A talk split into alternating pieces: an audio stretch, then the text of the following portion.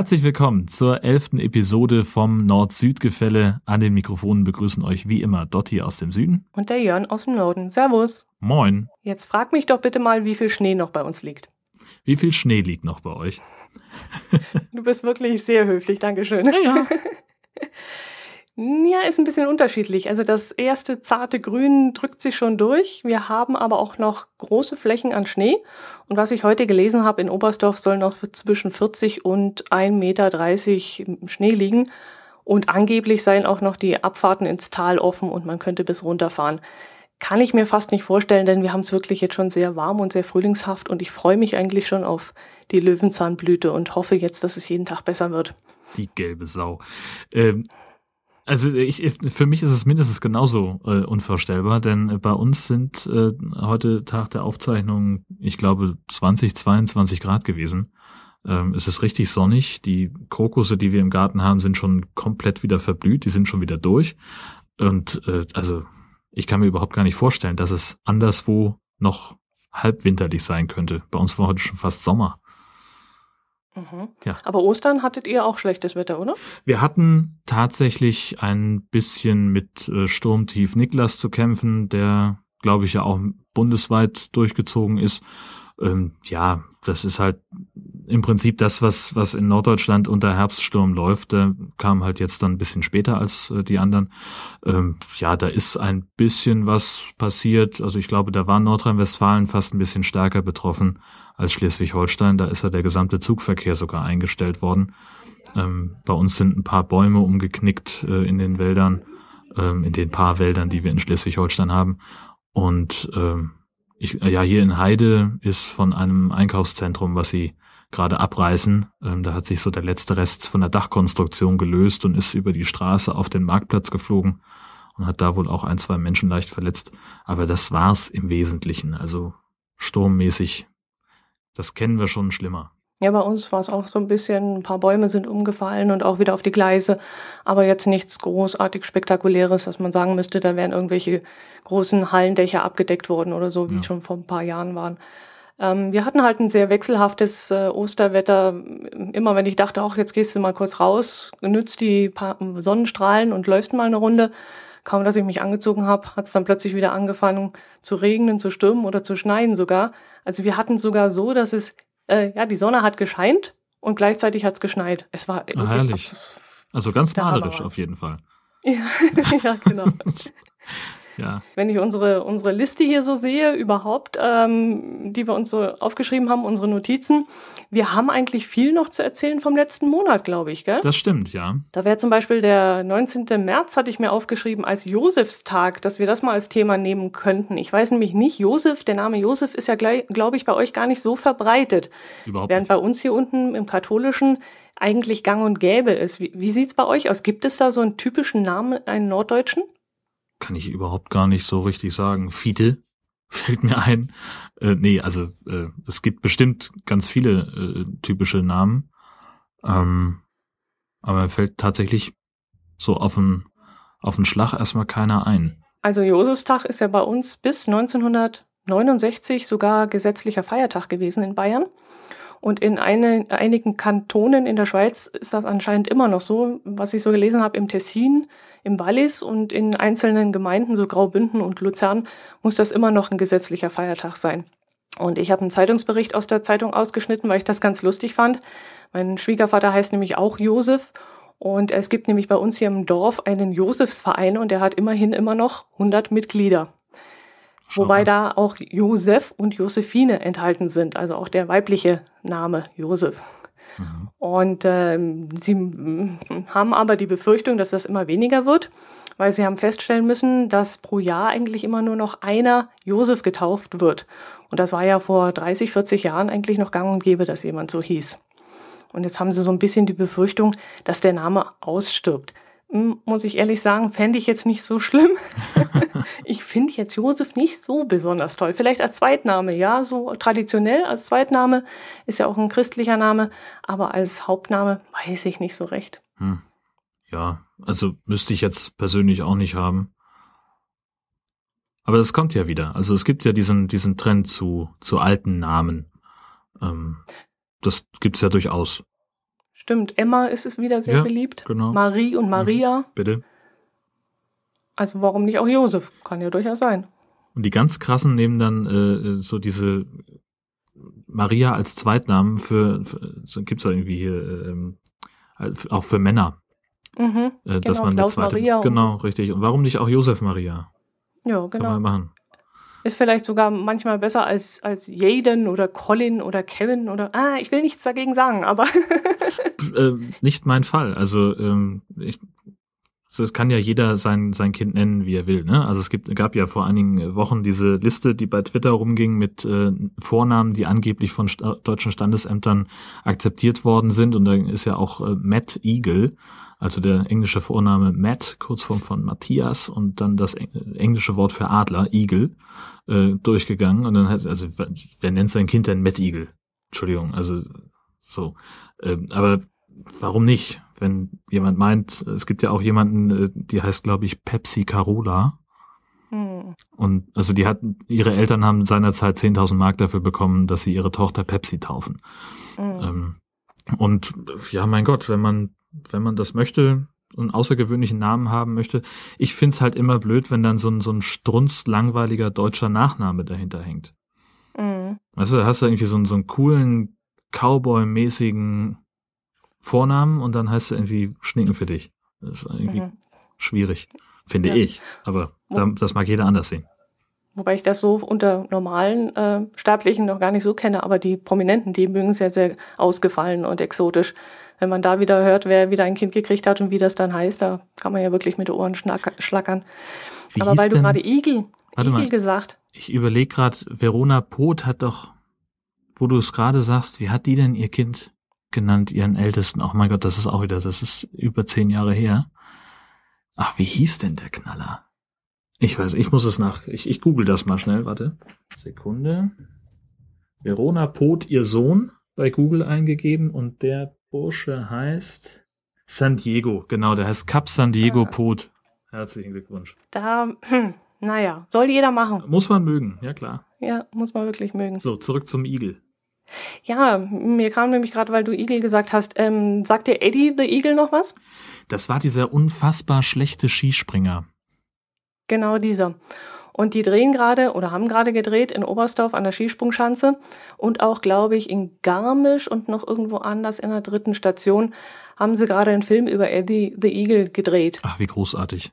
Und ich habe jetzt gerade versucht noch, ja, das wäre dieser Hooch Jackman, der spielt den Trainer vom Eddie, the Eagle. Tatsächlich.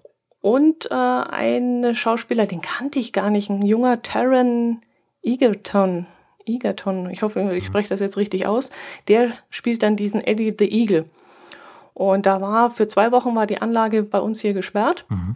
Und weil dann dort gedreht wurde und unter anderem wurden dann acht Skispringer, also echte Skispringer, als Komparsen abgestellt. Die mussten nämlich dort dann anstelle dieser Schauspieler natürlich von der Skisprungschanze runterspringen. Und mussten es möglichst schlecht machen, um seine Leistung irgendwie wiederzuspiegeln. Ich glaube, ich glaub, der hat auch nie mehr als 80 Meter geschafft oder so.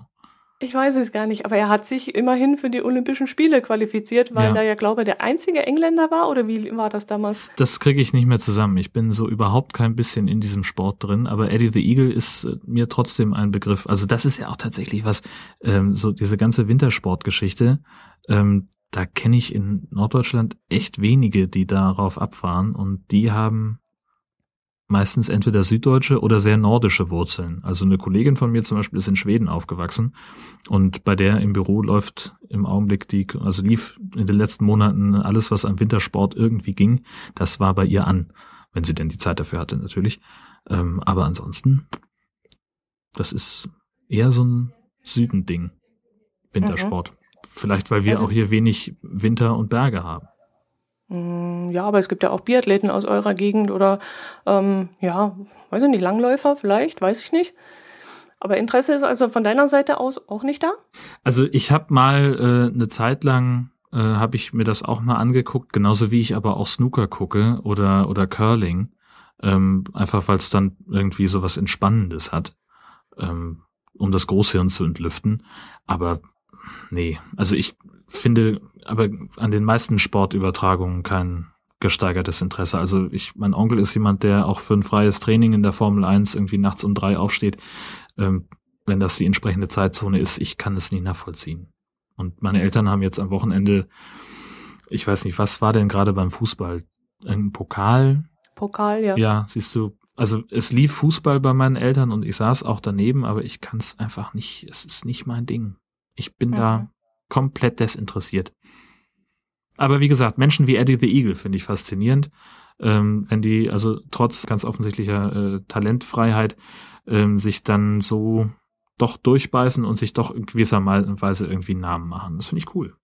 Mhm. Ich bin auch schon sehr gespannt, wie der Film wird. Der soll dann, glaube ich, im Januar oder Februar 2016 rauskommen.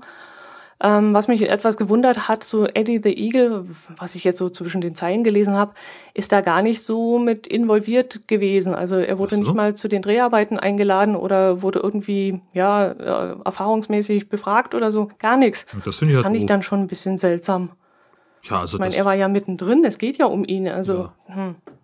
also wenn man jemanden ich sag mal, porträtiert in der Form oder, oder auch wenn man nur so, so, ein, so eine, so eine Geschichte basierend auf wahren Ereignissen strickt, dann wäre es doch zumindest eine Geste der Höflichkeit, ähm, den dann einzuladen. Ja. Dass er zumindest am Set dabei sein kann und mal irgendwie seinem Filmdubel da äh, die Hand schütteln kann oder keine Ahnung was. Er hatte, er hatte wohl das, äh, den Star, der ihn verkörpern soll, schon irgendwo getroffen. Das war wohl schon der Fall.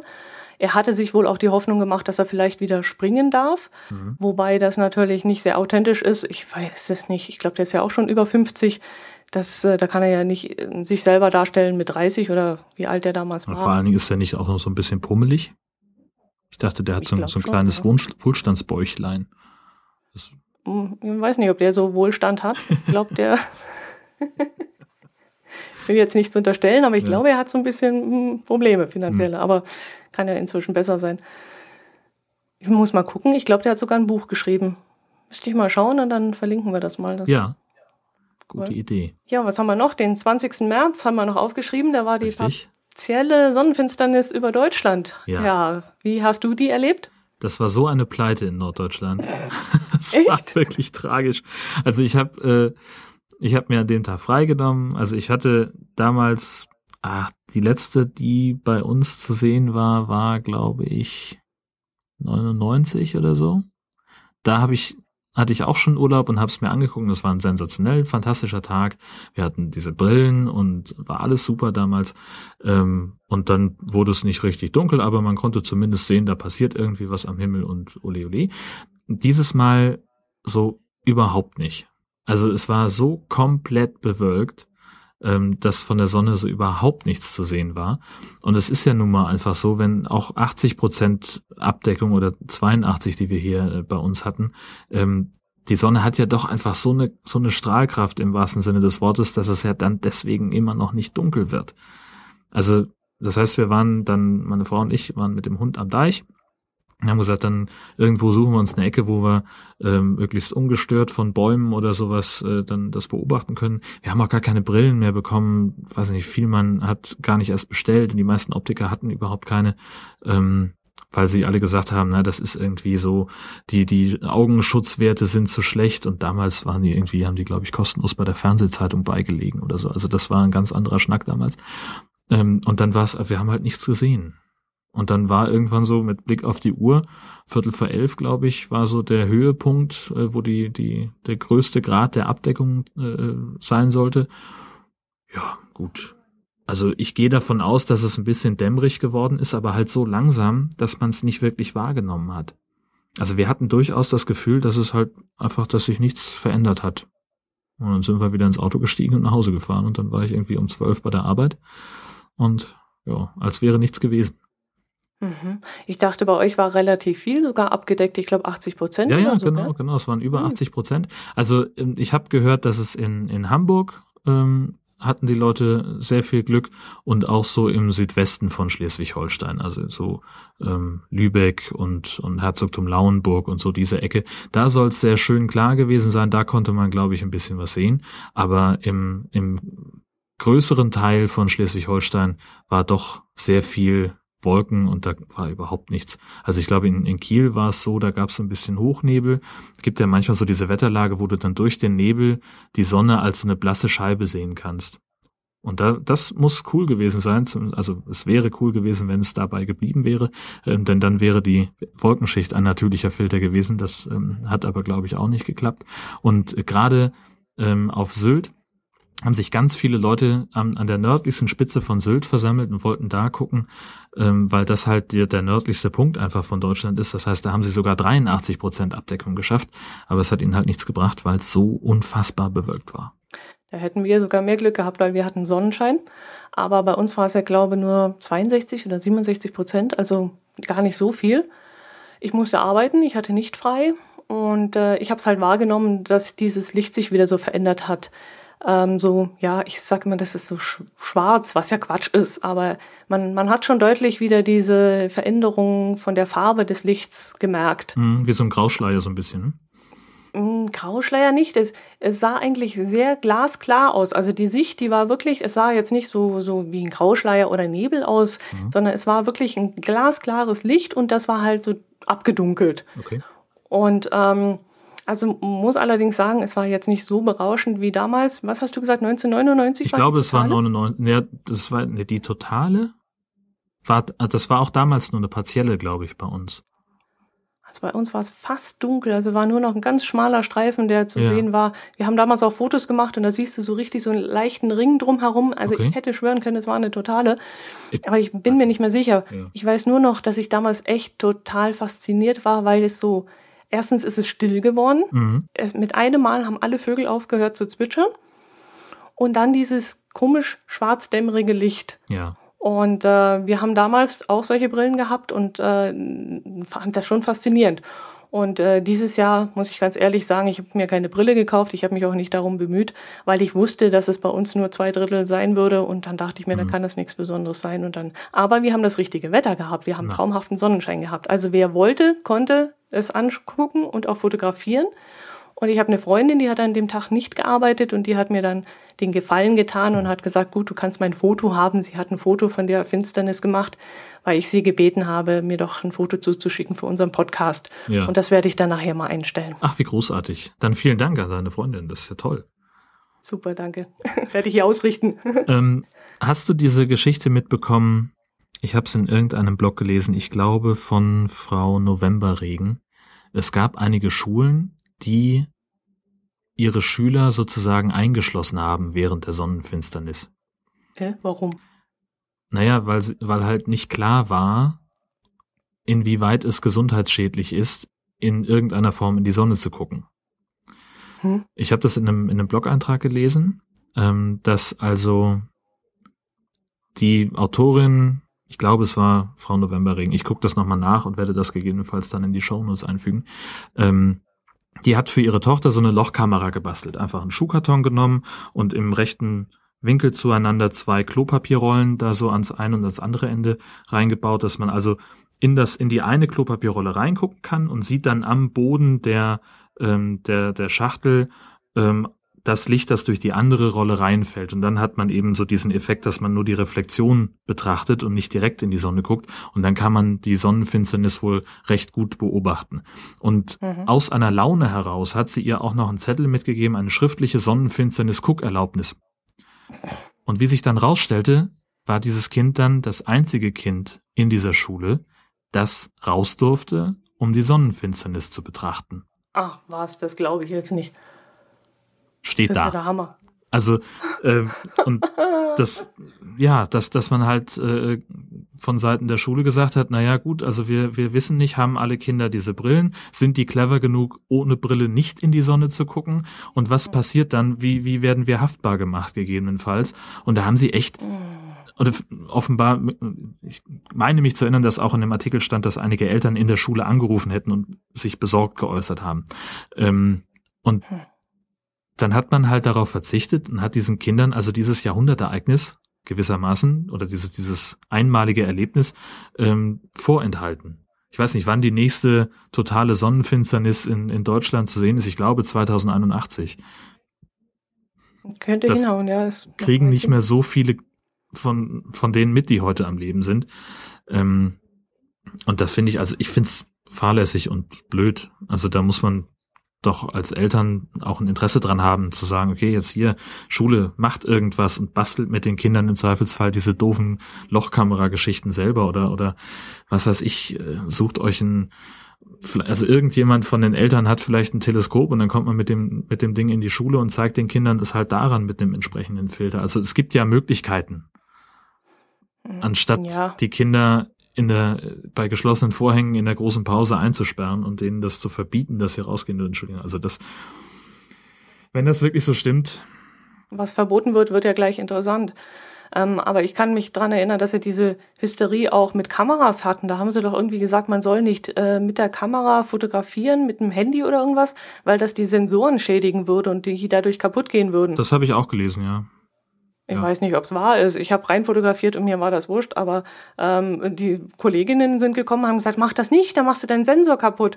Äh, naja, ich war mir jetzt nicht sicher, ob da was dran sein könnte oder nicht, aber ich habe es gemacht und das Handy ist noch in Ordnung. Gut, also ich fand diese, diese Argumentation, dass da durch die ganzen Linsen im Objektiv, dass es da so einen Lupeneffekt geben könnte und so einen Brennglaseffekt, ähm, das fand ich relativ schlüssig, aber ich weiß es ehrlich gesagt auch nicht. Also keine Ahnung. Ja, aber ich ich fotografiere doch immer Richtung, also viel Richtung Sonne. Ja. Da müsste ja ständig was passieren.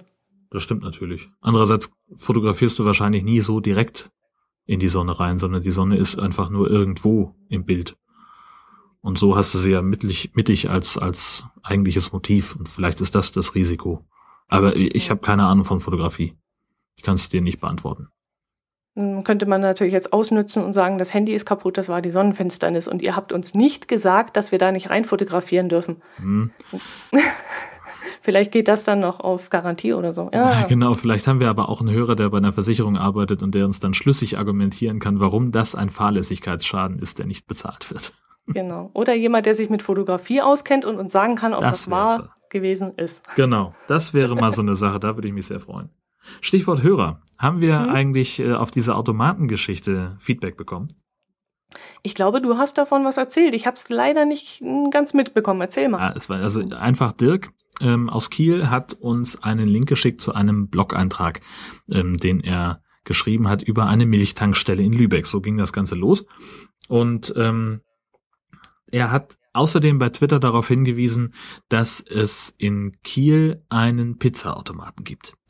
Und das klingt sehr spannend. Ich habe selber dummerweise jetzt keine Zeit gehabt, da mal vorbeizufahren, abgesehen davon, dass Pizza auch einfach in meiner Diät gerade nicht vorkommt.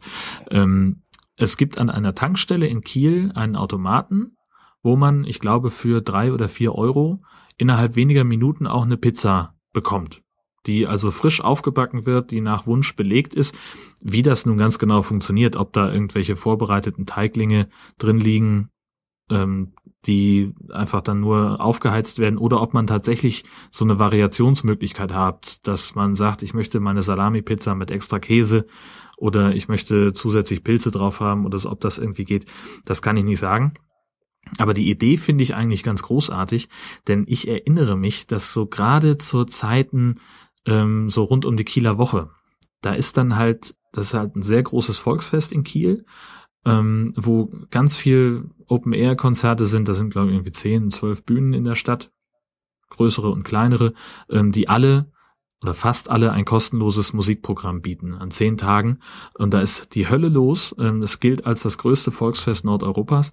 Und ähm, um Mitternacht ist da aber Schluss. Und da müssen alle zu und ausmachen. Das heißt, wenn du irgendwie bis um fünf nach zwölf von der Bühne gestanden hast und hast da äh, äh, äh, äh, Party gefeiert und hast vielleicht auch möglicherweise zwei oder vier Bierchen getrunken, ähm, dann hast du vielleicht danach noch Hunger. Also mir geht es zumindest immer so, wenn ich abends was getrunken habe, dann muss ich noch was essen. So. Und ähm, man kriegt dann aber nichts mehr, zumindest nicht an den offiziellen Buden und dann rennen sie halt die Dönerbuden ein oder in meinem Fall, ich hatte damals immer, als ich noch in Kiel gewohnt habe, ähm, diese spezielle Tankstelle, wo jetzt der Pizzaautomat steht, auf meinem Heimweg. Und ich bin dann halt zum Nachtschalter gegangen, habe mir da immer noch eine eine, eine Tiefkühlpizza geben lassen, wenn ich nicht zufällig sowieso eine im Haus hatte. Und das ist jetzt das Ding, wo dieser Pizzaautomat reingrätscht, wo man sofort ohne großen Aufwand, bam, eine neue Pizza, eine frische Pizza bekommt, die auch noch heiß ist. Angeblich soll sie ganz lecker sein. Das heißt, dass du bis spätestens Juni oder wann ist die Kieler Woche? Genau. Äh, diesen Automaten ausprobiert haben wirst. Aber sowas von. ich werde berichten, auf jeden Fall. Sehr gut. Und ich habe auch, ähm, ich habe ein Foto gemacht von einem Kartoffelautomaten, äh, über den ich äh, in der vergangenen Ausgabe gesprochen habe. Der steht hier in der Nähe von Heide in Süderheistedt, ähm, direkt am Ortseingang. Da habe ich mal kurz angehalten und habe mir mal äh, ein paar Kartoffeln besorgt und äh, das auch gleich dokumentiert in Bild. Und das werde ich natürlich auch noch hochladen nachher. Oh, das ist cool. Dann kannst du mir jetzt die Frage beantworten, ob das in ganzen Tüten rauskommt oder einzeln. Das kommt in einem vorbereiteten äh, Sack, ja. Ah, okay. Und äh, in ein Kilo, zwei Kilo, drei Kilo Äh, ich glaube zweieinhalb und fünf. Oh, okay. Nicht schlecht. Da kann ich fast nicht mithalten. Aber wir haben, also ich habe einen Müsli-Automaten in Kempten entdeckt. Ach, wie cool. Und äh, muss ein ganz besonderer Müsli-Automat sein, äh, denn äh, es steht drauf, dass das mit einer ganz besonderen Schokocreme serviert wird. Mhm. Also da, ich habe gesehen, das sind so Plastikbecher, vielleicht so 200, 250 Milliliter sind da drin. Unten drin entweder Schoko oder noch so eine weiße Creme, konnte man auswählen. Und obendrauf dann etwas abgesetzt, ein äh, Müsli-Mix. Mhm. Und das Ganze hat dann 2,80 Euro gekostet. Ich habe mich allerdings nicht dran getraut, weil der Automat nämlich direkt in der Sonne stand. Und das war mir dann zwar ein bisschen unheimlich. Ich meine, der war gekühlt, ganz klar, aber wenn der da so direkt in der Sonne steht, weiß ich nicht, ob das so gut ist mit dieser Creme. Aber die Idee fand ich schon mal sehr gut. Du kannst dann in Mittagspause schnell mal ein frisches Müsli mit dieser besonderen Creme da holen. Fand ich interessant. Ja, Ich habe ein Foto gemacht und werde es dann auf jeden Fall mal einstellen. also ich, mir ist so das Konzept von Müsli mittags ein bisschen fremd vom Gedanken her. Ähm, das ist was, das ich einfach, ja, Grund, das ist halt eher Frühstück, ne? Stimmt, ja. Eigentlich. Aber dafür stand er nicht äh, praktisch genug, weil die Schule, die ist genau am anderen Ende der Straße. Mhm. Ähm, ja, obwohl die, die, die zentrale Umsteigestelle vom, ba äh, vom, vom Busbahnhof, die wäre in der Nähe. Also da könnte man vielleicht einen Umweg machen, wenn man vom Busbahnhof kommt, zur Berufsschule oder zur Realschule hochläuft, könnte man dann da kurz anhalten und sein Müsli mitnehmen für ein Frühstück. Das, ja, Ja. das leuchtet mir dann auch ein. Stimmt, hast du recht.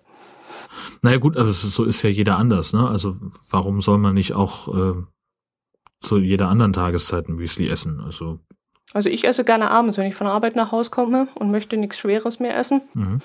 Und äh, mein Herz allerliebster, der mag dann lieber so irgendwelche Plunderstücken und äh, also so richtig diesen Zucker.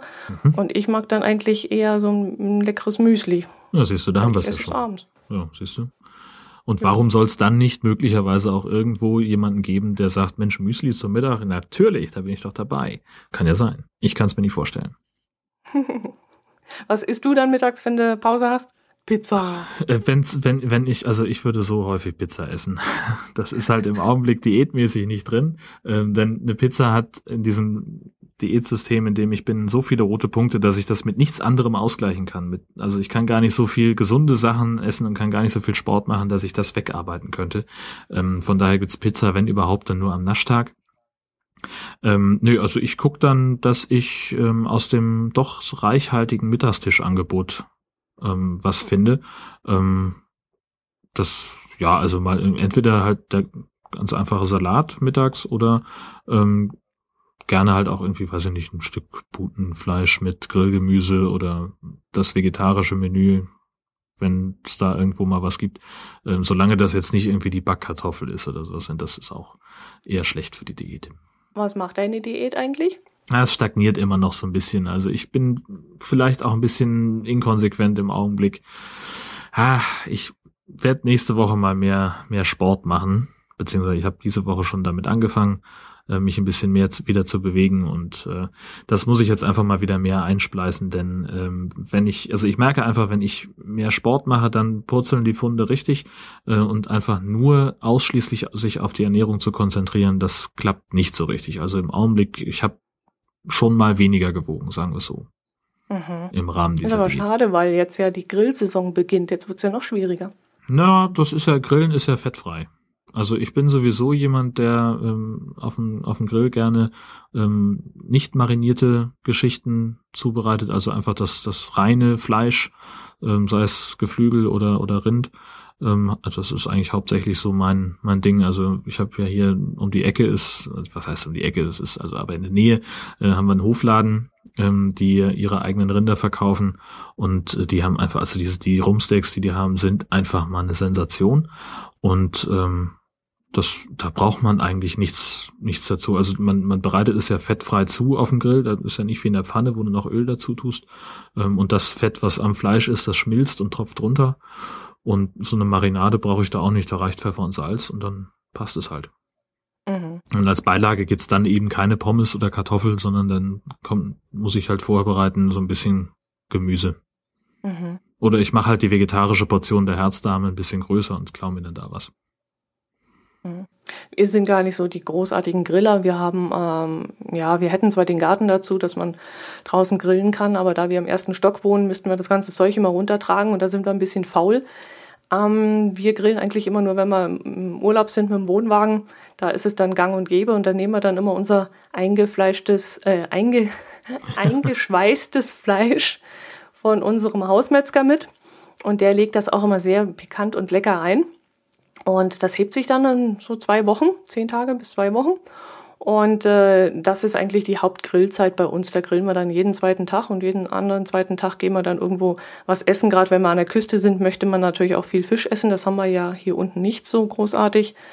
Und äh, aber trotzdem, wir mögen es dann im Urlaub vom Wohnwagen zu sitzen und einfach unser Grill anzuschmeißen, Salat dazu und dann sind wir schon glücklich. Ja, das ist auch was Feines. Also ich mag das total gerne. Wie grillt ihr? Mit Kohle, Gas, Elektro? Äh, nee, am, im Wohnwagen mit Gas, mhm. also Gasflasche.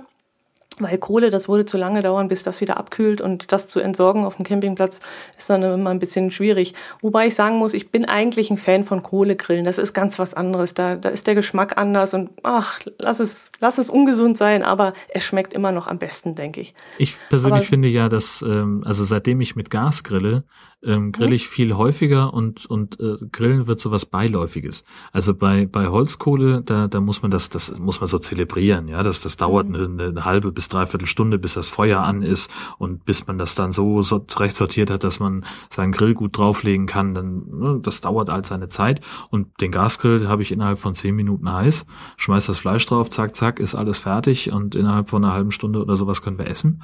Ähm, das ist halt wie ja im Prinzip wie, wie Kochen in der Küche. Ähm, mhm, genau. Nur halt anders. Aber der Geschmack, der Geschmack ist doch auch irgendwie anders. Das ja, ja, viel, natürlich. dieser Rauch, der, der gibt ja auch noch einen Eigengeschmack. Klar, es ist nicht Fall. gesund, aber oh, das ist doch ganz was anderes. Ja, das stimmt. Jetzt läuft mir Wasser im Mund zusammen. Ja, da haben wir es mal wieder geschafft. Na toll. Wohnwagen, komm, ja. erzähl. Ja, wir haben jetzt äh, den, den Kaufvertrag unterschrieben für einen, für einen Wohnwagen. Ähm, bei einem Händler hier, der sehr bekannt ist, auch in Schleswig-Holstein, ähm, der einen sehr guten Ruf hat und eine eigene Werkstatt hat. Also da kann man wirklich gut hingehen. Ähm, und eigentlich, also meine Frau arbeitet schon seit Jahren daran, dass wir eigentlich einen Wohnwagen bräuchten. Ähm, also ich bin halt mit einem Campingmobil groß geworden. Meine Eltern haben so einen Bulli, so einen VW-Bus, äh, mit dem wir immer unterwegs sind. Und sie hat halt selber immer viel Zelturlaub gemacht und ihre Eltern hatten einen Wohnwagen. Und ähm, ja, wir sind dann schlussendlich dazu übereingekommen, dass wir gesagt haben, ja, so der Wohnwagen ist doch die günstigere Alternative, einfach im, auch im, im täglichen Gebrauch. Ähm, denn so ein, so ein Wohnmobil, ne, du brauchst halt dann immer einen Parkplatz, wenn du den so das als Zweitwagen gewissermaßen benutzt und der Wohnwagen, der steht halt irgendwo. Und äh, dann haben wir so mehr aus einer Schnapslaune heraus, äh, hat dann mein Schwiegervater mal so ein bisschen rumgeguckt und ist dann auch relativ schnell fündig geworden. Ähm, und jetzt haben wir einen alten Detlefs Camper 480 von 91 ist der, hatte ich glaube ich schon gesagt. Ja, und äh, top in Schuss, hat eine neue Decke, ist äh, komplett dicht. Also als wir den angeguckt haben, das war der erste trockene Tag seit einer Woche oder so. Und ähm, also wenn da irgendwas undicht wäre, dann hätten wir es gesehen bei der Besichtigung. Und ja, das ist halt ein Wohnwagen. Vier Schlafplätze, ähm, kein Waschbecken im Bad, brauchen wir aber auch nicht, weil wir das Bad wahrscheinlich sowieso nicht benutzen. Es ist auch nur, also kein Bad, es ist nur eine Toilette. Ähm, und das ist halt bestenfalls was für einen Notfall. Ähm, ein Vorzelt ist dabei, worauf sie keine Gewährleistung geben. Und Wir haben sie. Küche, oder? Ja, halt so, so, so ein Zwei-Flammen-Herd, mhm. der da mit drin ist. Mhm. Und ein Kühlschrank ist drin, gehört sich ja auch irgendwie so. Ja. Und die Toilette habt ihr vor, die zu benutzen oder? Eher? Nee, also äh, auf dem Campingplatz also ich kenne es eigentlich, wenn man in dem Wohnmobil meiner Eltern war, auch keine Toilette und ich kenne es eigentlich auch nur so, dass man dann halt den Weg zum Toilettenhäuschen auf sich nimmt. Ähm, wenn man jetzt vielleicht mal eine Nacht irgendwo anders steht, ähm, wo man eben nicht so den direkten Zugriff hat zum, zum, äh, zum, zum Klohaus, ähm, dann ja, aber es soll halt schon die Ausnahme bleiben. Mhm.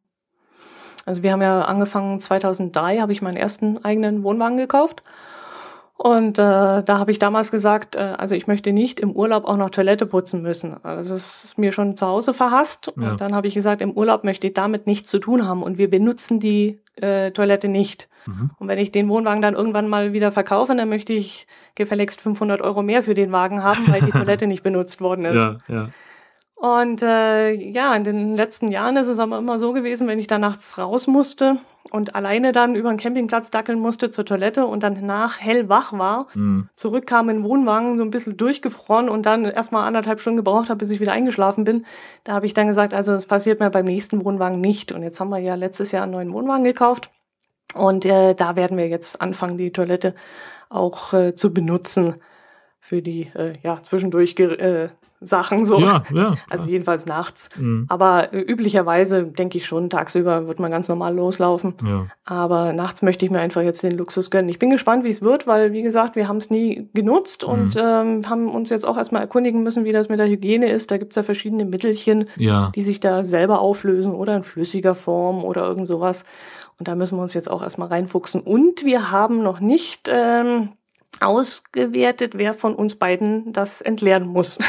Ja, das ist ja auch so. Also ich bin noch gespannt. Wir, äh, unser, äh, also wir haben jetzt den Kaufvertrag unterschrieben und jetzt geht der Wagen erstmal in die Werkstatt. Der kriegt neuen TÜV und wird nochmal komplett durchgecheckt. Die kriegt eine neue Gasprüfung und alle Schranktüren werden nochmal überprüft und so weiter. Das dauert ungefähr drei bis vier Wochen, weil die einen gewissen Vorlauf einfach haben an, an Fahrzeugen. Da sind immer so ungefähr eine Warteliste von 40, 50 ähm, Wohnwagen und Wohnmobilen, die in die Werkstatt müssen ähm, zum, zum Überprüfen. Und deswegen kriegen wir den erst äh, Ende des Monats und dann kriegen wir auch nochmal eine sehr genaue Einweisung. Und da wird eben auch ein Thema sein, wie das mit der Toilette funktioniert. Und ich fand die bei der Besichtigung ziemlich klein. Also ich kann mir noch nicht vorstellen, wie man sich das da äh, bequem machen soll. Ähm, aber muss man ja auch im Zweifelsfall gar nicht. Mhm, eben. Habt ihr das Vorzelt, das du vorhin genannt hast, ist das ein geschlossenes oder wie Weiß ich das nicht. aus? Keine Ahnung. Also ähm, der der Wohnwagenplatz, auf dem die die ihre Fahrzeuge ausstellen, der ist sehr sehr eng dicht gestellt mit mit mit Fahrzeugen, mit Wohnwagen und auch Wohnmobilen ähm, und in der Beschreibung steht, dass da ein Vorzelt dabei ist. Ich nehme mal an, das liegt in einem der Staufächer und wurde einfach mit dem Wagen übergeben und es hat sich wahrscheinlich nie jemand angeguckt. Ähm, wir werden das irgendwann mal aufbauen und und das genau angucken ähm, und dann entscheiden, ob wir es benutzen können oder nicht. Äh, also ich kann überhaupt noch nichts dazu sagen. Ich kenne Vorzelt eigentlich, also mein Begriff von einem Vorzelt ist eigentlich ein geschlossenes. Ähm, das kenne ich so von meinen von meinen eigenen Campingausflügen ähm, und das ist auch eigentlich das, was ich haben wollen würde. Ein offenes, ja Gott, das ist ja nichts Halbes und nichts Ganzes. Mhm. Also planst du immer länger irgendwo auf dem Campingplatz zu stehen, also nicht von mhm. drei, vier Tage irgendwo, sondern schon länger? Sowohl als auch. Also wir haben so die, die erste Tour haben wir schon so einigermaßen im Blick. Das wird nochmal äh, ein weiterer Ausflug nach Texel werden für ein paar Tage nur ähm, und dann ein etwas längerer Aufenthalt in Amsterdam. Ähm, und da denke ich, würde es sich sogar lohnen, das Vorzelt aufzubauen, denn keine Ahnung, wie schnell sowas geht, wie kompliziert das ist, aber ich sag einfach so als, als meine eigene Maxime, ähm, wenn wir länger als eine Woche da irgendwo stehen, dann lohnt es sich auch, das Ding aufzubauen sich die Mühe zu machen, das Vorzelt dahin zu stellen. Ähm, für einen Zwischenstopp von drei, vier Tagen muss ich das, glaube ich, nicht machen. Mal gucken, wie schnell es dann tatsächlich geht. Das weiß ich alles noch nicht. Wenn wir den Bock hier wirklich auf dem Hof stehen haben, ähm, dann werden wir das einfach mal ausprobieren, wie das geht. Denn das möchte ich schon vorher einmal aufgebaut haben, bevor ich irgendwo auf dem Campingplatz dastehe mit den ganzen, mit dem ganzen Gestänge und mich da zum Gespött mache. Ähm, ja, mal gucken. Weiß ich noch nicht. Also wir haben auch ein geschlossenes, das haben wir aber jetzt, glaube ich, schon seit acht oder zehn Jahren nicht mehr aufgebaut. Wir haben früher immer Urlaub gemacht ähm, in Kroatien oder Italien und mhm. sind da zwei, drei Wochen geblieben. Da hat es sich auf jeden Fall gelohnt und es war dann auch immer schön, abends noch im Vorzelt zu sitzen und ob es dann geregnet hat oder nicht, das war uns dann egal.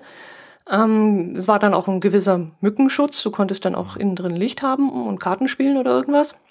Aber in den letzten Jahren, ja, da bleiben wir immer nur noch drei, vier, fünf Tage irgendwo und da lohnt es sich nicht mehr. Und jetzt haben wir das große, schwere Hauszelt, das doch ein paar Kilo wiegt, gar nicht mehr dabei. Mhm. Wir müssen ja auch ein bisschen auf die Nutzlast gucken. Und äh, jetzt haben wir eigentlich nur noch ein Sonnendach.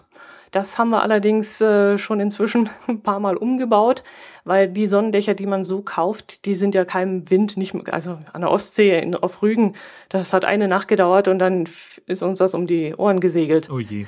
Also wir haben es dann auf jeden Fall mit verschiedenen Schnüren und, und äh, Befestigungshilfen noch äh, fixiert. Und äh, ja, das nutzen wir jetzt immer und das reicht uns eigentlich auch, weil wir sitzen auch nicht den ganzen Tag im Wohnwagen. Wir frühstücken morgens, sind dann froh, wenn so ein bisschen Schutz über uns ist, dass uns die Vögel nicht unbedingt aufs, aufs Frühstück ja. scheißen. Und, äh, und abends beim Grillen dann halt ist es dann auch ganz schön, wenn es dann plötzlich mal regnet, dass man dann nicht den ganzen Grill wieder zusammenpacken muss, sondern dass man dann einen gewissen Regenschutz hat. Klar, wenn der Regen von der Seite kommt, dann bist du dem auch ausgeliefert. Aber dass der Grill so einigermaßen trocken steht und wir dann im Wohnwagen essen, das äh, reicht dann eigentlich schon. Also das mhm. haben wir jetzt in den letzten Jahren so durchgezogen. Und das passt dann eigentlich schon.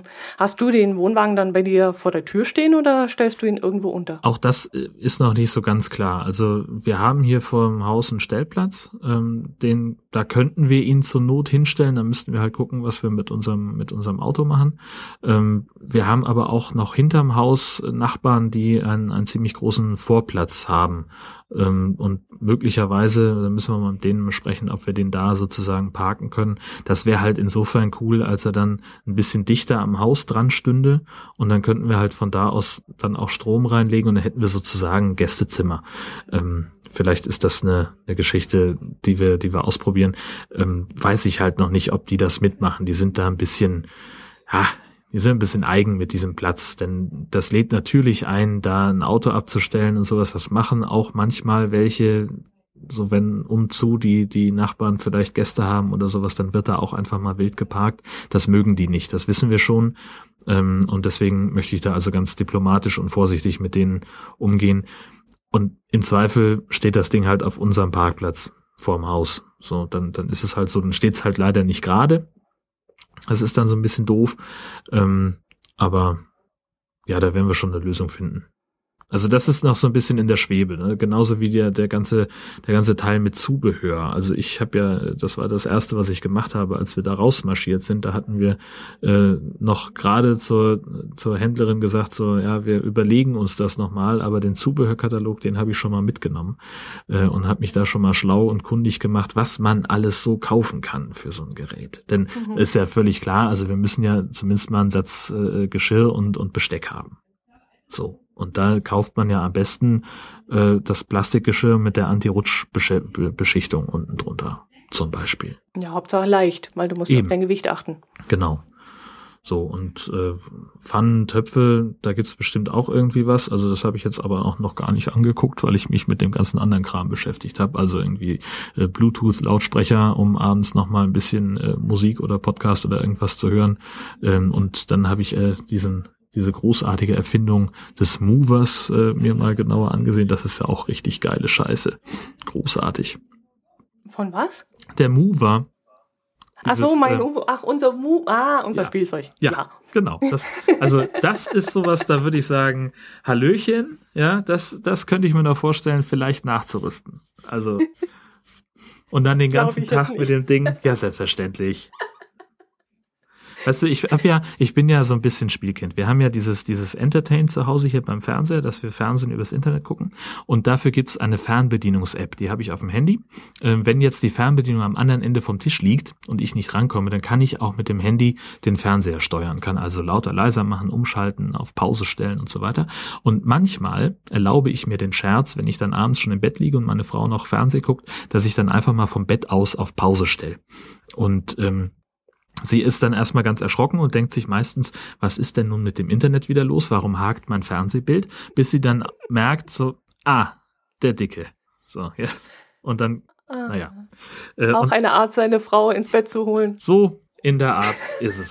So funktioniert es dann. Und jetzt stell dir mal vor, was passiert, wenn sie, sagen wir mal, länger schläft und ich denke, Mensch, zum Frühstück wäre es doch schön, wenn der Wohnwagen so ein bisschen Richtung Sonne gedreht wäre. Und ich hätte so einen Mover.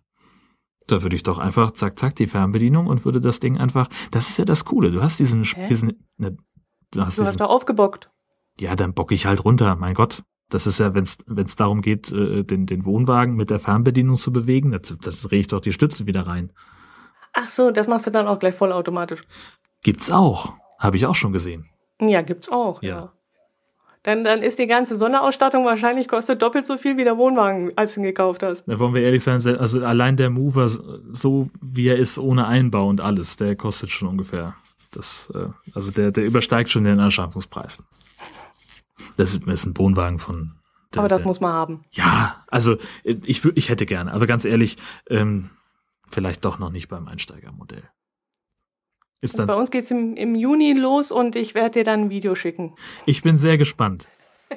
ich, ich möchte das sehen. Ich möchte dieses Ding in Action sehen. Ich finde es großartig. Kieler Woche. Ja. Ähm, du kannst mal was noch zur Kieler Woche erzählen.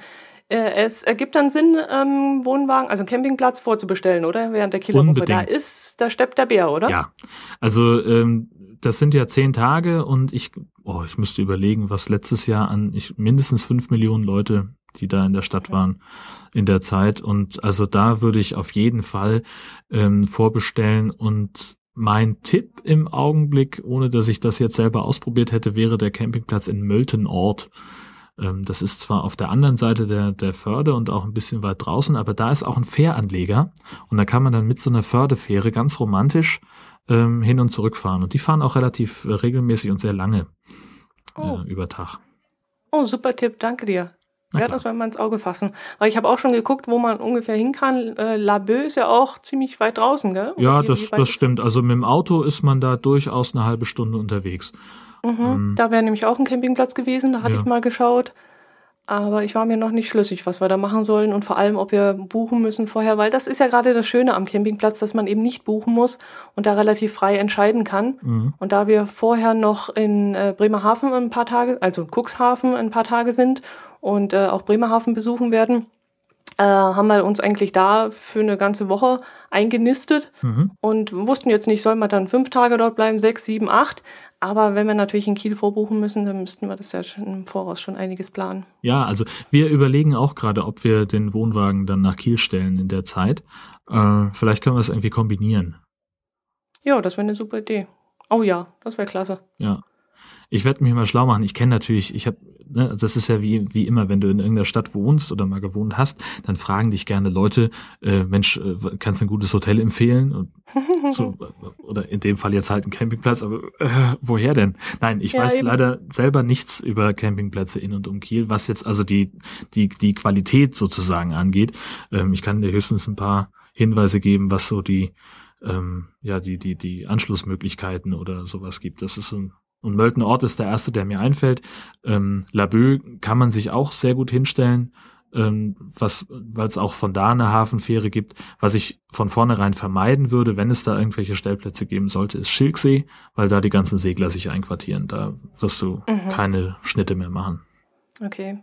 Ja, äh, wäre ja auch sinnvoll, irgendwie nach Kiel reinzukommen ohne Auto, oder? Ich denke mal, dass äh, mit dem Auto dann nach Kiel reinfahren ziemlich problematisch wird und Parkplatz zu finden und so. Ja, ja. Ja. Genau. Also das, oh. äh, ja, da gibt's eine kurze Antwort. ja, äh, also die die halbe Stadt ist halt abgesperrt, weil da weil das Partyzone ist ähm, und die Stellen, die nicht abgesperrt sind, da parkst du relativ teuer. Ähm, ja, also der der ÖPNV ist traditionell völlig überlastet, was so Busse und Konsorten angeht, kann man aber auch machen. Also es ist jetzt nicht so, dass da ähm, dass da der ganz normale ähm, öffentliche Personennahverkehr bedient wird. Also da werden Sonderzüge eingesetzt, da werden weitere Busse eingesetzt. Ähm, also man kann da, man kommt da auch ohne Auto von A nach B. Ähm, man muss halt Geduld haben. Hm. Also du kannst nicht erwarten, also weiß nicht, die durchschnittliche Wartezeit auf ein Taxi zum Beispiel liegt während der Kieler Woche bei ungefähr anderthalb Stunden. Ui. Mhm. So, das ist, ähm, Ja, ungefähr anderthalb Stunden mehr als das, was du an jedem anderen Tag in der Kieler, äh, in der Kieler Innenstadt so hast.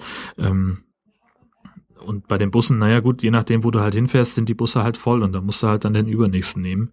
Ähm, mhm. So, und bei den Fährschiffen, ja, Gott, also das sieht da relativ ähnlich aus, aber man kommt immer irgendwie von A nach B. Wie gesagt, Geduld ist das A und O. Ja, man hat ja Urlaub. Richtig, genau. Prima, da werden wir das mal ins Auge fassen. Sehr schön. Jo, was haben wir denn noch? Ähm, nicht mehr so viel. Notopia haben wir letztes Mal mit angefangen. Ähm, findest du es immer noch spannend? Ich muss ehrlich sagen, ich guck's kaum noch, weil, wie Was? gesagt, immer noch diese, ja, 19 Uhr ist nicht meine Fernsehzeit, wirklich nicht. Ja. Ähm, ich, ja, ich habe Ostern geguckt, ich war dann auch ein paar Tage krank und da habe ich es dann auch angucken können. Deswegen habe ich so ein bisschen mitbekommen, dass, äh, wie heißt das, Sandy, Cindy? Sandy oder Candy oder je nachdem, ja, ja. wieder für Aufsehen äh, gesorgt hat, weil man ihm wohl die Haare abkaufen wollte genau. und weil er einen Osterhasen, einen Kamikaze-Osterhasen? Richtig. Äh, und Terrorhasen. Also äh, die hatten irgendwie Ostermarkt und haben also gesagt, okay, wir machen irgendwie eine, eine Veranstaltung, wo wir Leute reinlassen gegen Eintritt, äh, wo wir selbst gebastelte Sachen verkaufen. Und da haben sie halt ihre Scheune so ein bisschen österlich äh, dekoriert und äh, haben unter anderem auch so so Holzaufsteller gemacht in Hasenform, die sie dann irgendwie bemalt haben. Und äh, Sandy hat sich entschieden, einen ähm, so, so ein Terrorhasen zu machen, also mit, mit Sprengstoffgürtel und blutverschmierter Schnauze und aggressivem Blick ähm, und hat auch extra zusätzlich noch eine so eine Handgranate und eine Kalaschnikow ausgeschnitten aus Holz, äh, die hat er dem noch irgendwie ange, so, so rangelehnt und das Ding stand dann halt in der Ecke. Ähm, ich fand, es sah total cool aus. Und eine der Bewohnerinnen, Aurisa, äh, fand das nun überhaupt nicht. Die ist äh, alleinerziehende Mutter und, und da hatten sie auch noch irgendwie im Rahmen dieser Veranstaltung sollte es dann auch irgendwie einen Kindertag geben. Da kam irgendwie eine, eine ein oder zwei Kindergartengruppen ähm, und da hat sie sich furchtbar aufgeregt, dass dieser Hase doch für das, äh, für die, für die geistige Entwicklung der Kinder ganz abträglich wäre und ähm, dass die, äh, dass der weg müsste und so weiter. Und äh, ja, Sandy ist halt der Nihilist und, und Quergeist, äh, der die ganze Zeit schon war, der hat ihn natürlich stehen lassen und hat dann ganz subtil und äh, eine der Erzieherinnen angefragt, so Mensch, sag mal hier mit dem Hasen, ist das okay, wenn der hier steht oder finden die Kinder das doof? Und die sagen, ja komm, der, die haben schon ganz andere Sachen gesehen, ähm, lass mal ruhig stehen.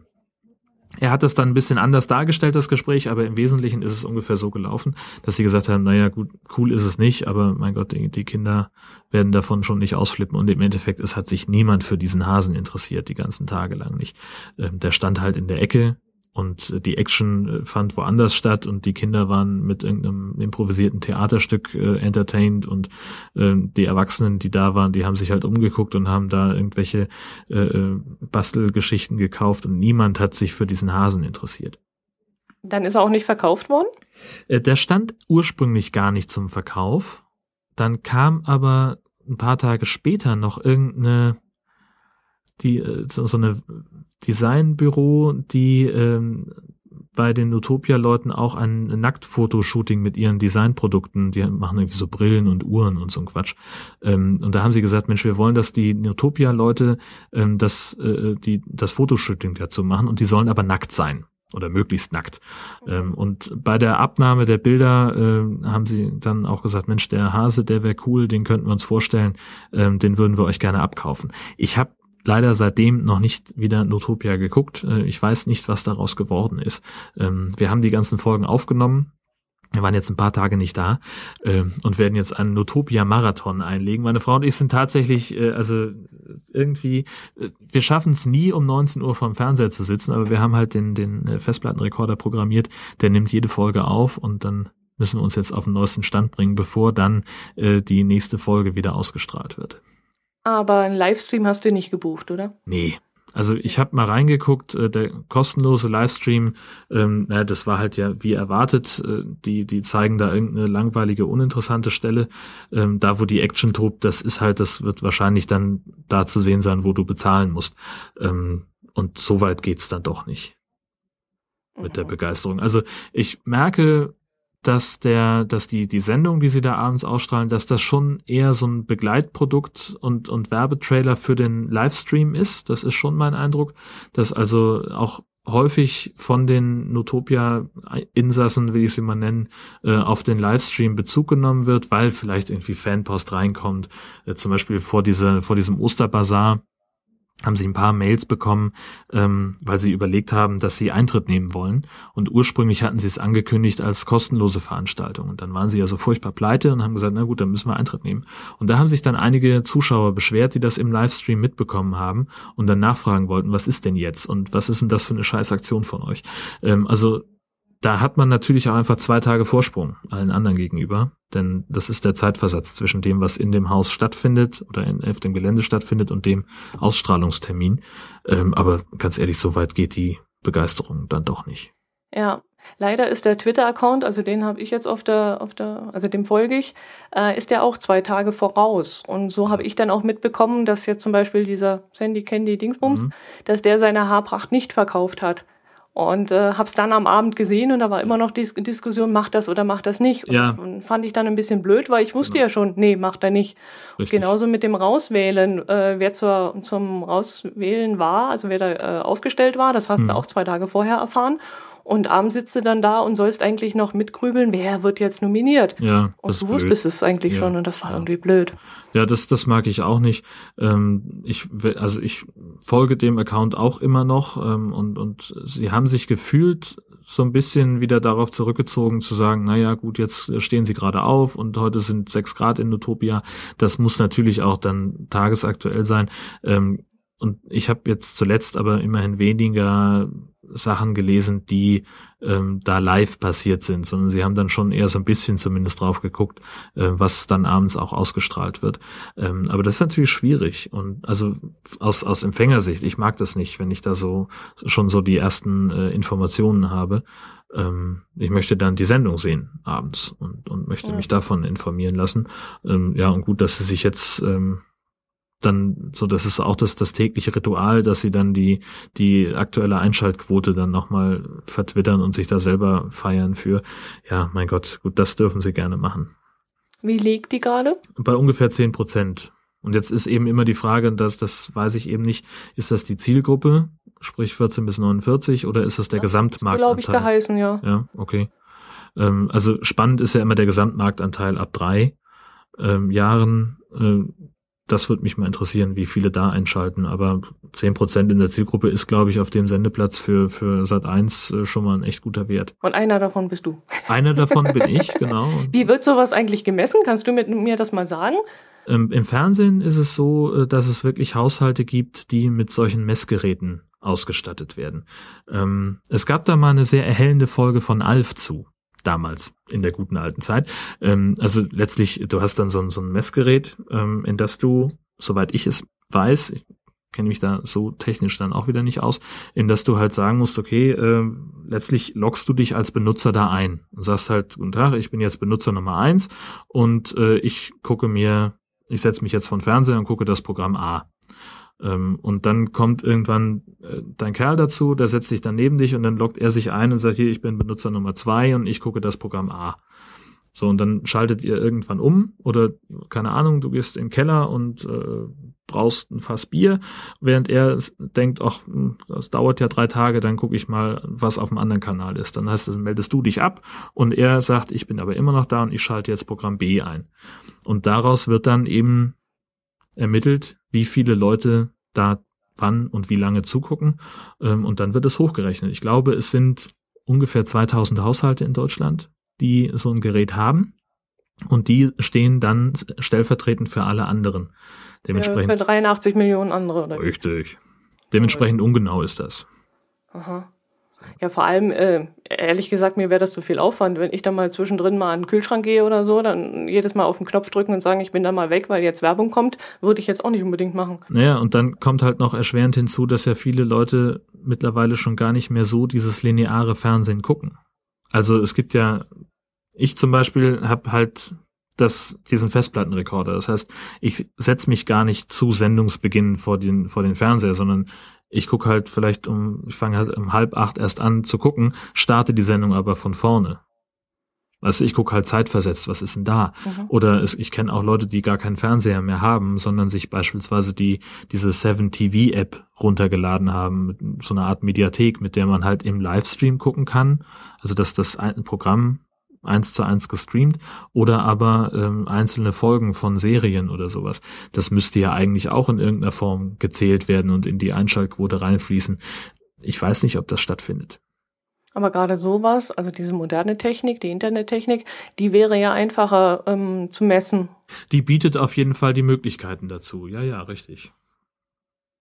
Also hm, wir, wir aus, werden ja immer überwachbarer, sage ich jetzt mal. Wenn, so, das ist auf jeden Fall so, ja klar. Also dieser Rückkanal ist ja auf jeden Fall da und es ist dann natürlich auch viel, viel genauer für diejenigen, die das anbieten. Also ich sag mal, wenn, wenn ich jetzt zum Beispiel als, als Entertain-Kunde dann bin ich halt auch einer von mehreren Millionen und dann kann halt die Telekom sagen, hier, liebe Werbetreibende, ich kann euch aber genauere Zahlen anbieten, als es die AG Medien äh, bla kann. So, ich habe halt hier meine Kunden, kann ich aber jetzt genau sagen, sind zu dem und den Quoten gekommen. Beispielsweise. Und genau das können halt auch die Kabelanbieter machen. Deswegen wird jetzt auch ja von allen Kabelanbietern, die wir in Deutschland haben, ich glaube von allen beiden, ähm, wird ja dann jetzt auch verschärft dieses äh, Digitalkabel angeboten, weil eben da dieser Rückkanal da ist und weil das mit Sicherheit auswertbar ist und weil das mit Sicherheit auch jetzt schon ausgewertet wird. So, und dann mhm. kommen wir irgendwann halt dazu, unter Umständen, wenn wir alle nur noch digital gucken, dass dann möglicherweise auch dann personalisierte Werbung eingespielt wird. Dass es den Werbeblock, wie wir ihn jetzt kennen, mit einfach riesigen Streuverlusten, dass es den irgendwann möglicherweise gar nicht mehr gibt, sondern dass dann eben die Werbung eingespielt wird, die auf deinen Interessen basiert. Ob das dann nun tatsächlich ich als Telekom-Kunde wiederum, ne, ich kaufe dann irgendwo bei Amazon ein und vielleicht merkt sich äh, die Telekom ja, was ich bei Amazon eingekauft habe und zeigt mir dann Werbung für ähnliche Produkte an. Hm. Zum Beispiel. Oder die Trailer für Sendungen, die ich sowieso häufig sehe. Keine Ahnung. Es gibt jetzt dann vielleicht demnächst die neue Staffel Big Bang Theory erst im Livestream oder erst im, im Programm von ProSieben und sechs Wochen später als DVD bei Amazon. Das könnte man ja verknüpfen. Zum Beispiel irgendwie traurig, weil dann, dann bist du ja so in eine Schiene drin und wirst so in eine Schublade gesteckt, die dich ja vielleicht so gar nicht interessiert. Man möchte ja trotzdem über den Tellerrand hinausschauen und auch andere Sachen sehen. Na, das ist halt das Konzept der Filterblase, ne? dass wir uns selber ähm, ja. die Nachrichten ja jetzt schon zusammensuchen mit unserer Twitter-Timeline, mit unserer Podcast-Liste, mit den Blogs, die wir lesen, mit den, mit den digitalen Medien, die wir in irgendeiner Form äh, konsumieren. Die treffen ja sowieso in der Regel die Interessen, die wir sowieso schon haben. Also wenn ich jetzt irgendwie ein Hobby habe, äh, Golfen zum Beispiel, na, dann gucke ich mir halt auch Golfblogs an. Oder jetzt dann mit dem Wohnwagen, vielleicht gibt's ja irgendwo einen Wohnwagen-Podcast, der mir irgendwie die schönsten Campingplätze porträtiert oder sowas. Wenn nicht, dann sollte man sowas vielleicht machen, knickknack. Ja, ähm, der, fehlt, der fehlt, glaube ich, noch, aber ich kenne jemanden, der dafür äh, ambitioniert wäre und den fordere ich jetzt hier mal indirekt auf, sich mal hinzusetzen und das zu machen. Bitte sehr. Also ich will da jetzt keine Gerüchte in die Welt setzen, aber ich kenne da jemanden, der hatte da schon mal die Idee. er hätte jetzt schon zwei Hörer, würde ich mal sagen. Ja, eben. So und, und äh, dieses, dieses Konzept, was, was, was wir Digitalvolk sowieso schon ganz selbstverständlich machen, das auch in die, äh, in die anderen Haushalte zu bringen, die damit vielleicht gar nicht so viel anfangen können. Ähm, ich glaube, dass das für die Marketingabteilung von einer ganzen Menge von Konzernen ein großes, äh, spannendes Feld sein kann. Und wenn ich jetzt irgendjemandem die Augen geöffnet habe, dann stelle ich auch gerne eine Rechnung. Beratungsdienstleistung. Zack. Klong, da wird gesessen. Katsching! Ja, apropos äh, Horizont erweitern. Ja. Ähm, wir haben Kommentare gekriegt. Ach, schön. Unter anderem hat was von mir geschrieben und hat gesagt, äh, dass der Tipp unterwegs auf den Nordsee-Küstenweg, den ich letzte Woche, ne, letztes Mal erzählt habe, äh, dass das ein toller Tipp gewesen sei. Und er hat nachgesehen und diese Serie mit, ähm, mit diesen Radfahrern sei auch noch auf YouTube äh, gepostet und man könnte es dort nachschauen. Das muss ich immer noch also machen. Also wer das verpasst hat, äh, mein, mein Fernsehtipp, den ich letztes Mal gegeben habe, der kann dann auf YouTube nachschauen und das Ganze nochmal in voller Länge gucken. Und dann hat der Dirk Martens geschrieben. Er hat zum ersten Mal unseren Podcast gehört und hat gemeint, es hat ihm Spaß gemacht und er wird auch definitiv wieder reinhören. Das freut uns natürlich sehr. Und äh, das war ja, glaube ich, dann, wenn ich das richtig verstanden habe, derjenige, der dich auch auf diesen Pizzaautomaten genau. äh, gebracht hat, der da in Kiel steht. Pizzaautomat und Milchtankstelle, richtig. Und Milchtankstelle, genau. Schade, der hatte, hatte jetzt kein Foto gepostet, gell? Nee. Also, Oder dir zugeschickt nicht? Nee, also in seinem Blogartikel zu der Milchtankstelle ist tatsächlich ein Foto drin. Mhm. Ähm, da müsste ich ihn nochmal antickern, ob wir das vielleicht haben dürfen. Auf jeden Fall verlinken wir den Artikel. Ähm, und von der, von den Pizzaautomaten, nee, haben wir leider kein Foto. Ja, aber da gehst du ja jetzt bald hin und machst Richtig, ein Foto. Richtig, genau. Gut, äh, ansonsten gab es noch diverse neue Twitter-Follower. Zum Beispiel den Account Filme der 80er. Dann haben wir Punica-GC. Gonzocast ist dabei, Grumpy Unicorns und der erwähnte Dirk, ähm, der sich da auch äh, unserer illustren Followerliste hinzugesellt hat. Herzlich willkommen. Ja, herzlich willkommen auch von meiner Seite aus. Gut. Ja, ich glaube, dann haben wir es, oder? Ja, ist unser Monat schon Revue passiert. Genau, richtig. Gut, dann würde ich sagen, dann treffen wir uns nächsten Monat wieder im Mai und zwar am 15. Um 12. Genau. Mach es gut. Servus. Du auch. Tschüss.